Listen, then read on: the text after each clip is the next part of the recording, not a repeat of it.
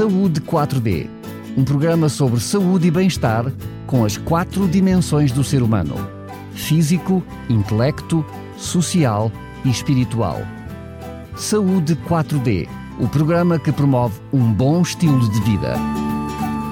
Estamos de volta para mais um Saúde 4D. Tenho o privilégio de ter na minha companhia o Dr. Filipe Valente, que desde já agradeço mais uma vez por estar connosco. Bem-vindo. Muito obrigado. Eu é que agradeço esta oportunidade que me é dada mais uma vez. É sempre um prazer para mim. Sem querer ser redundante, nós é que agradecemos grandemente. Hoje é o terceiro programa que vamos estar a falar desta, desta problemática que tem a ver com a anemia uhum. e o uhum. que ela está relacionado. Depois, num primeiro programa, termos falado do que é que era a anemia, um, quais eram as suas causas e os diferentes tipos de anemia. No programa anterior falámos sobre as anemias mais comuns uhum. e eu diria agora as anemias mais raras, ou se quisermos, menos comuns. Uh, começo, como, sei, como comecei no programa anterior, apenas com um breve resumo do que é uma anemia para depois podermos entrar nestas anemias menos comuns. Ora bem, anemia, eh, vulgarmente nós eh, pensamos que é só falta de, de hemoglobina, portanto, falta de ferro no sangue essa é realmente a mais comum, mas não é unicamente. A anemia não é apenas a falta de ferro. Pode ser também um, uma manifestação de anemia, uma falta da qualidade das células que transportam o ferro, as hemoglobinas. Portanto, elas podem ter formatos diferentes na sua composição. Ou a própria hemoglobina pode ser de outro cariz, de outra qualidade. É verdade e isso não, pode levar à anemia. É verdade, não é bem uma deformação, não? É? Porque elas têm na mesma são são formas Sim. menos eficientes, Sim. não é? Não uma deformação, deformação, mas uma deformação menos eficiente Sim. que depois causa uh, essas Essa anemias. Anemia. Mas porque já agora esqueci-me de referir no, no programa anterior Nessas eh, células que são deformadas, que têm um formato diferente, o nosso organismo, de uma forma geral, destrói-as. Porque não prestam, então destrói. Daí a anemia. E então manifesta-se também um outro, um outro elemento que na altura passou-me, porque a conversa enverdou por outro caminho. Uh, de uma forma geral, nessas situações, o baço está muito aumentado de volume sobretudo nas drepanocitoses, as tais anemias africanas. E porquê? Porque a destruição é muito massiva. É. Há uma produção em série, mas a qualidade e a maturação da célula não é melhor e então o organismo simplesmente destrói porque isto não presta. Okay? Passa no, no setor de qualidade, não presta, que é o baço, então fica já aqui e acabou. E é recuperado o ferro, não é? Ele é, é reabsorvido e é recuperado. Portanto, há este pequenino uh, detalhe que na altura me muito passou, bem, que é importante. Muito bem. Então, quais são, uh, aliás, antes de irmos às anemias menos raras, aliás, mais, mais raras, ficou também por falta, diria, de espaço no programa anterior de falarmos na questão das anemias na gravidez, okay. que não é assim tão raro quanto isso. Sim. Eu diria que agora já é mais raro, mas é pela prevenção que se faz, sim, não é? Sim, Eventualmente mais por aí. não é porque não fosse uma anemia comum nas gravidez, mas que tipo de anemia é esta? É, é, é ferropénica também, pura e dura, como nós dizemos, não é? Portanto, a causa é Falta de ferro. porque há um maior, uma maior necessidade de aporte de oxigênio Teoricamente, a mulher tem uh, níveis de hemoglobina algo semelhantes aos que tinha antes da gravidez, simplesmente o cansaço é maior porque a necessidade é maior também de oxigênio ao nível do feto. O feto começa a, a requerer da mãe Há também. aqui uma redistribuição dos nutrientes. Ora bem, e isso necessita também de um bocadinho mais de, de hemoglobina. Essa, esses, essas anemias são fáceis de se tratar o é tratamento é exatamente igual aos outros, não é? É um aporte externo de ferro, além da, da qualidade na alimentação, como nós já referimos por duas vezes. Sendo que, neste caso, nas anemias na, na gravidez, na realidade ela uh, previne-se fazendo aqui uh, algo que é fornecer os nutrientes antes que haja uma carência, não é? Sim, isso é preventivo, não é? O nosso Sistema Nacional de Saúde, não é fazer publicidade ao nosso país, mas realmente nós temos um, um Sistema Nacional de Saúde muito bem estruturado e aparentemente de muito boa qualidade. Uh, também os profissionais são bem formados nesse sentido, parece-me. Isto não é puxar a brasa à minha sardinha, não é? Mas, enfim, é, é, é uma constatação. E nós temos, por exemplo, ao longo da, da gravidez, todo um programa estabelecido de uh, consultas regulares com, uh, com a grávida. Uh, teoricamente, a melhor forma de nós tratarmos deveria ser, deveria ser, antes de, se, de engravidar, a mulher fazer uma consulta de planeamento nesse sentido, juntamente com o marido. Eu, pessoalmente, nas consultas de planeamento familiar, eu acho que não são só exclusivas da mulher. Ela planeamento não, não, é da família. À partida não vai engravidar sozinha. Sem dúvida sem dúvida, não é? E uh, o planeamento é da família. A família, o, o homem também é um claro, elemento, claro. uma parte ativa no meio da, da, família. Até porque convém ele perceber quanto antes aquilo que são as alterações que vão acontecer. Sem dúvida, sem dúvida. e, e poderíamos ter problemas de incompatibilidade de sangues também, de qualidade claro, de sangue, não é? Sobretudo o RH, o fator RH. Agora, isso é importante saber-se antes. Por exemplo, ok? Para prevenir complicações ao nível do feto, mas também ao nível da mãe. Ok? Portanto, Agora, quando se faz essa análise, essa, essa avaliação, se a mulher já for semi-anémica ou caminhar para lá, convém desde já fazer-se um tratamento para que ela não entre em anemia. Mas imaginemos que, nós neste caso estamos a falar da mãe e do feto, hum. mas imaginemos que é conhecido uh, uma anemia falciforme por parte do pai. Sim. Então, é essa criança também tem, uh, esse feto também terá uh, preocupações diferentes? se a mãe não for portadora dos genes, há uma diluição dos genes, portanto, há mais probabilidades de boa sobrevivência e da criança nunca ter sintomatologia nenhuma. Se for Agora, se forem da... ambos os dois, se forem os dois, mas tanto faz de um lado como do outro, não é? Se apenas um dos elementos do casal for portador dos genes, há menos probabilidades de haver complicações do que se ambos forem. Falámos okay. disso no primeiro programa, falámos, esse, esse é mais complexo. Quando ambos têm esta deformação, precisamente nos glóbulos vermelhos. Vamos continuar então uh, estas, à partida, uh, também sendo comum, oh, é mais fácil de resolver, porque preventiva, preventivamente, preventivamente se faz, é, é, se e depois faz. ao longo de toda a gravidez vai-se fazendo também. Eu aconselho sempre. Sendo que é uma vigilância sim, apertada, sim, sim. Normalmente Durante a gravidez, normalmente as mulheres fazem três vezes análises simples. E pode-se fazer também, entre essas, outras que sejam mais prementes e que sejam necessárias para um melhor esclarecimento do quadro. Não é?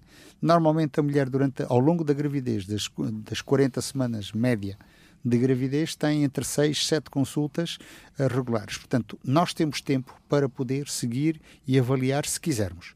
Claro. Okay? Agora, a melhor, eu, eu, pessoalmente, era isso que eu queria dizer há pouco, eu pessoalmente aconselho sempre a mulher a fazer este tratamento enquanto amamentar a criança também. Ou seja, não é só depois de ter o bebê e acabou, pronto, parou, deveria continuar a fazer porque as carências continuam a ser também bastante grandes e a mãe tem que estar em boa forma Servirá para dar uma também boa de prevenção para o próprio bebê?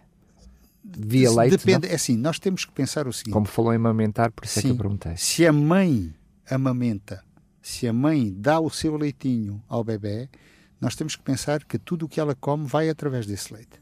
Se tem coisas de qualidade, se tem alimentos de qualidade, essa qualidade vai ser eh, importantíssima para o bebê. Se são alimentos que não são eh, de grande qualidade, é seguramente também uma carência para o bebê em determinados alimentos se a mãe ela própria não ingerir, não é? Portanto, convém que a mãe faça uma alimentação bem equilibrada para que o bebê também tenha uma alimentação equilibrada. Claro. Porque, reparemos, se a mãe, por exemplo, come alimentos que lhe podem provocar gases ao nível do aparelho digestivo, o bebê também vai ter vai ter cólicas do recém-nascido, muitas vezes porque a mãe comeu uma bela de uma feijoada, entre aspas, ou um grãozito bem, bem aviado e tal, e depois a criança uh, fica com queixo. Ah, não me admira. Não é? Causa e efeito, não é? Claro. Agora, aí é fácil de detectar. Portanto, se a mãe também não come de forma uh, conveniente, o bebê também vai ter carência. Vai se ressentir. Muito bem, vamos então para aquelas menos comuns. As menos comuns. Ora, uma das menos comuns são aquelas que são induzidas por fatores, digamos, químicos ou. Uh, portanto, por, por destruição das células fabricadoras de, de, glóbulos vermelhos ao nível da medula óssea, pode ser por irradiações, indivíduos que trabalham eh, com elementos radioativos podem sofrer deste tipo de problemas. Lesões na, na espinhal medula? Por exemplo, podem ter, não é? E essas causas são as causas, eh, uma das causas mais comuns, pode ser até uh, doenças tumorais neoplásicas ao nível da medula óssea, tipo leucémias e outras coisas. As leucemias também destroem as células produtoras de glóbulos vermelhos, forma-se então, faz-se uma, uma anemia aplásica, em que não há produção de glóbulos vermelhos. Portanto, a anemia é só porque não se produz. Tão simples quanto isso. Ou tão complicado quanto isso. Pois. Porque situações dessas, o tratamento é sempre muito complicado é muito complicado. Numa primeira fase, o que se faz é, é o aporte de sangue vindo de fora. Transfusão. A transfusão. E essas transfusões de sangue, muitas vezes, são para o resto da vida, dependendo da idade em que se, em que se possa detectar este tipo de anemia. Muitas vezes tem que fazer anos e anos, uh, portanto, transfusões. Vão fazendo, umas depois das outras. Isto é muito complicado porque pode eventualmente depois haver mais suscetibilidades para complicações, tipo infecções, tipo, uh, enfim, aparecer outro tipo de doenças, até, até neoplasias, uh, e por aí fora. Portanto, é, é muito complicado o tratamento de uma situação destas. Fala-se e faz-se tratamentos indutores para tentar produzir estas células que, que fabricam os glóbulos vermelhos, mas por enquanto são tratamentos que são hum, de tolerância bastante difícil por parte daquele indivíduo, da pessoa que tem que fazer esse tratamento. Portanto, são anemias muito mais complicadas. Isso só a especialidade, só a hematologia é que pode tratar. Está fora, digamos, de, de, do contexto do tratamento do médico de família. Portanto, eu, quanto a mim, quanto muito posso tentar uh, detectar uma anemia que não sei por que razão ela chega a este nível. Mas aí então encaminha para a especialidade. É, claro, claro. para a especialidade. Sendo que, uh, não falámos isso ainda, quer no primeiro programa, quer no segundo, mas uma coisa impressionante, ou pelo menos que me impressiona, é uma pessoa que está a padecer precisamente de uma anemia, esta que carece uh, forçosamente de uma transfusão de sangue, uh, passa por, por aqueles sintomas todos naturais de uma anemia, um Sim, cansaço. Muito cansaço. Mas que a seguir à transfusão de sangue não se passa nada. Ou seja, acaba por ser ali uma situação tipo pisca-pisca. Exatamente. É, é estranhíssimo. É. É, por acaso tenho um amigo, que, amigo comum também, que entrou num processo destes, de, de uma anemia aplásica, e então ele faz a transfusão de sangue. Uh, quando está carente, quando os níveis de hemoglobina dele, que é um indivíduo que é, é alto, é alto e espadaúdo, isso no bom sentido, ok? É uma pessoa grande e uma grande pessoa também, as duas coisas juntas. Uh, quando está com aquela anemia, é, é impressionante vê-lo falar, por exemplo. Entre duas, três, cansa cansa entre duas palavras. três palavras ele tem que respirar e, e, descansar.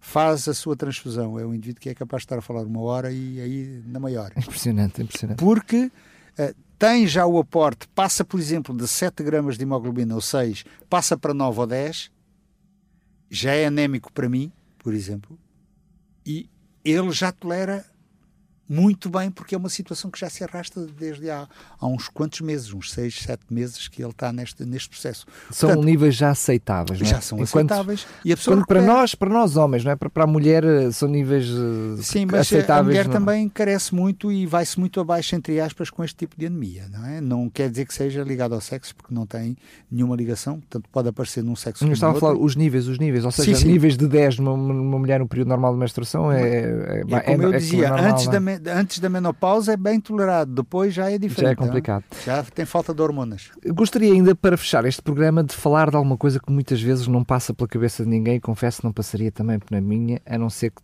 tivéssemos falado sobre ela em off, que é a possibilidade de haver sangue a mais. Sangue a mais. Vamos nos explicar sobre isso.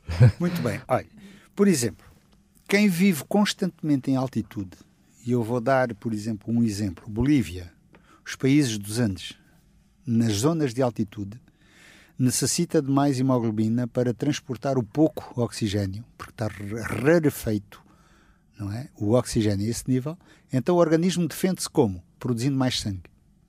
E então tem níveis de hemoglobina normais e perfeitamente bem tolerados da ordem dos 18 gramas, quando normalmente, aqui ao nosso nível, varia entre os 12 e os 16. E eles têm 18, 20, na maior como nós dizemos. São Se indivíduos. Se tivessem 12, já estariam ou com estão anémicos, anémicos. Estão anémicos e estão muito sintomáticos. ok? Isto normalmente surge acima de 2.500 metros de altitude, ok? O meu prédio é mais baixo, não tenho esse problema. a nossa Serra da Estrela tem cerca de, não chega a 2 mil metros, ok? Faltam 10 metros, 1990 metros. E muitas vezes nós vamos lá em cima à torre e damos assim uma corridinha e espera aí que eu venho já que eu deito os bofos todos para fora, não é? Por carência de oxigênio. Agora, quem vive lá, vamos fazer uma análise, ele tem 15, 16 na maior. Facilmente, vem cá para baixo. O que é que acontece? O risco é elevado de fazer tromboses. Então, esses indivíduos têm mais. Uh... Porque há aumento de pressão arterial. Não, não é aumento da pressão arterial, é a diluição do sangue. O sangue está menos diluído, está mais grosso, como diz o povo em geral. Então, esses indivíduos têm indicação, quando têm que uh, descer ao nível do mar, de tomar aspirina antiagregante para ver se a coisa não complica. Ao fim de algum tempo, está de novo aos níveis que nós estamos. Portanto, são indivíduos que depois adaptam-se e não produzem tanto durante algum tempo. Porque o, de. O, orga o, organismo acaba por, sim, sim, equilibrar. por equilibrar. É por equilibrar. Agora, um indivíduo que vive ao nível do mar e vai para uma grande altitude, ao fim de algum tempo está com níveis de hemoglobina elevados, como se tivesse nascido naquela zona. Portanto, isto é Temos adaptável... uma máquina fantástica. É fantástica. Quem criou isto, Quem sabia... criou isto sabia o que estava a fazer. Ah, sabia disto, não? É? sabia disto e muito bem, ok? Agora, há situações, e eu tenho na minha lista de utentes alguns, em que isto é familiar. Portanto, é a própria família que fabrica sangue a mais. Antigamente... Sangue a mais, estamos a falar globos vermelhos. Sim, é? globos vermelhos a mais, sim, nesse sentido, exatamente. Não é o volume de sangue, mas é a concentração do sangue, não é? Está mais concentrado, se nós quisermos. São indivíduos que correm altos riscos. Então, se tem um sangue raro, isso, o, a, o nosso serviço de sangue esfrega as mãos. É, pá, um indivíduo com sangue a mais, vamos lá. É raro. Vamos, por, por exemplo, o grupo AB negativo, que é um dos mais raros que existe. Um indivíduo desses, eles esfregam as mãos porque um dos tratamentos é exatamente fazer sangrias, entre aspas, que era o que se chamava antes. Hoje não, é fazer doação de sangue. É um indivíduo que normalmente pode dar três ou quatro vezes por ano, sem problema nenhum. O problema, muitas vezes, é que isto depois entra num ciclo. Quando se dá sangue, o a seguir o organismo reage produzindo mais. Agora, há tratamentos que se fazem específicos para isso, não é? Mas é uma situação que não é assim muito comum. É, é comum nesses países de altitude por uma questão constitucional, ou seja, porque necessitam, porque têm uma rarefação do, sangue, geneticamente, do ar, claro, do claro. oxigênio. Mas se não, ao nível do mar, é uma situação rara. É, eu não, não sei de cor percentagens, mas não chega nem a 2 ou 3% da população uh, que vive à beira do mar, não é? Portanto, é uma situação rara também, mas aí não é uma anemia, é uma policitemia, ou seja, há muito mais uh, glóbulos, há muito mais glóbulos vermelhos.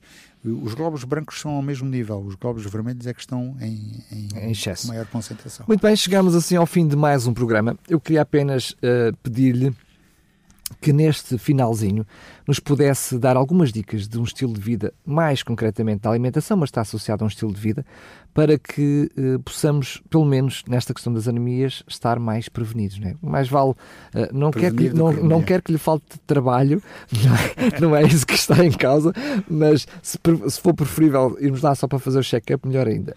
Mas olha, esta, essa não quero que me falte trabalho. Muitas vezes eu, quando vejo um doente que vem para fazer um check-up e que não tem rigorosamente nada, eu digo, você está-me a tramar a vida, porque eu vou para o desemprego. A mim, a mim pagam para ver doentes, não me pagam para ver pessoas sãs. Isto é só uma parte para brincarmos. Né? Se calhar não é bem verdade, se calhar é exatamente o contrário, porque para fazer um, um check-up normal, se calhar é muito mais demorado ah, do que propriamente para tratar uma só, gripe ou uma É muito mais, muito mais barato, não tínhamos dúvidas nenhumas. Hein? A prevenção fica muitíssimo mais barato do que a cura, não tínhamos dúvidas, ok? E o nosso papel de medicina, digamos, de, do, do escalão primário é exatamente preventivo, não é tão curativo, embora também possamos ter uma ação curativa muito grande, mas deveria ser essencialmente preventivo. Ora bem, em termos de prevenção, a alimentação já a referimos várias vezes e eu volto a frisar. É muito importante ter o cuidado de comer, ter uma alimentação variada e incluir na nossa alimentação elementos que são fundamentais para a absorção de ferro. Então voltamos outra vez aos verdes, às verduras verdes, como eu disse no primeiro programa. Portanto, é importante estes verdes porque são bastante ricos em, em ferro. mais leguminosas, mais oleaginosas, portanto, aquelas uh, sementes que contêm uh, óleos também são ricos e têm vitaminas, tem vitamina B12, tem outros elementos muito importantes para, para, para enriquecimento do nosso sangue. O exercício físico ajuda porque estimula também a, a, circulação em si. E quanto mais circula, mais importante é nós, uh, portanto, termos um sangue de qualidade, não é? Portanto, fazer circular um sangue de qualidade como deve ser. Portanto, tudo isto são elementos. Aliás, aumenta a oxigenação também. Também, é? também e previne outro tipo de doenças, muitas doenças também. Ok? Agora, um, varreu-se-me um elemento que me parecia muito importante também em relação à prevenção. Essencialmente ficou focado a questão da alimentação, a questão do exercício, a questão da confiança também. Uma pessoa tem que ter confiança em si próprio. Okay? E nem sempre níveis baixos de, de, de hemoglobina de, de 10, por exemplo, poderão ser uma anemia declarada que necessita de um tratamento. Depende muito do sintoma também. Um elemento que era este que me estava a lembrar: o nosso organismo, em média, regenera, ou seja, renova completamente o nosso sangue cada 120 dias. Ele não renova todo de uma vez. Não é dizer isto vai tudo para o lixo agora e agora vem novo. Não vai renovando pouco a pouco, em pequenas quantidades, mas a célula vermelha normalmente dura 120 dias mais ou menos a cada 120 dias vem uma nova para substituir uma que, entretanto, é reabsorvida. Portanto, é importante que o nosso é importante que a nossa espinhal medula esteja em boas condições para poder produzir células novas. Daí o grande problema, muitas vezes, naquelas uh, anemias mais raras, de só se descobrir num estado relativamente avançado, porque está-se à espera que o, o, o, organismo vá regenerando e só quando ele não consegue regenerar, aí um, da ordem dos 40% a 50% do sangue, é que então começam os sintomas. É que, porque nós temos uma capacidade bastante boa de poder tolerar a doença e depois, então, quando está num estadio mais avançado... Então isso, é isso significa que essa, essa nossa postura preventiva deve ser constante. Constante. Não constante. É, desde crianças, não é? E, e o facto de muitas crianças, ah, não gosta verde, não come.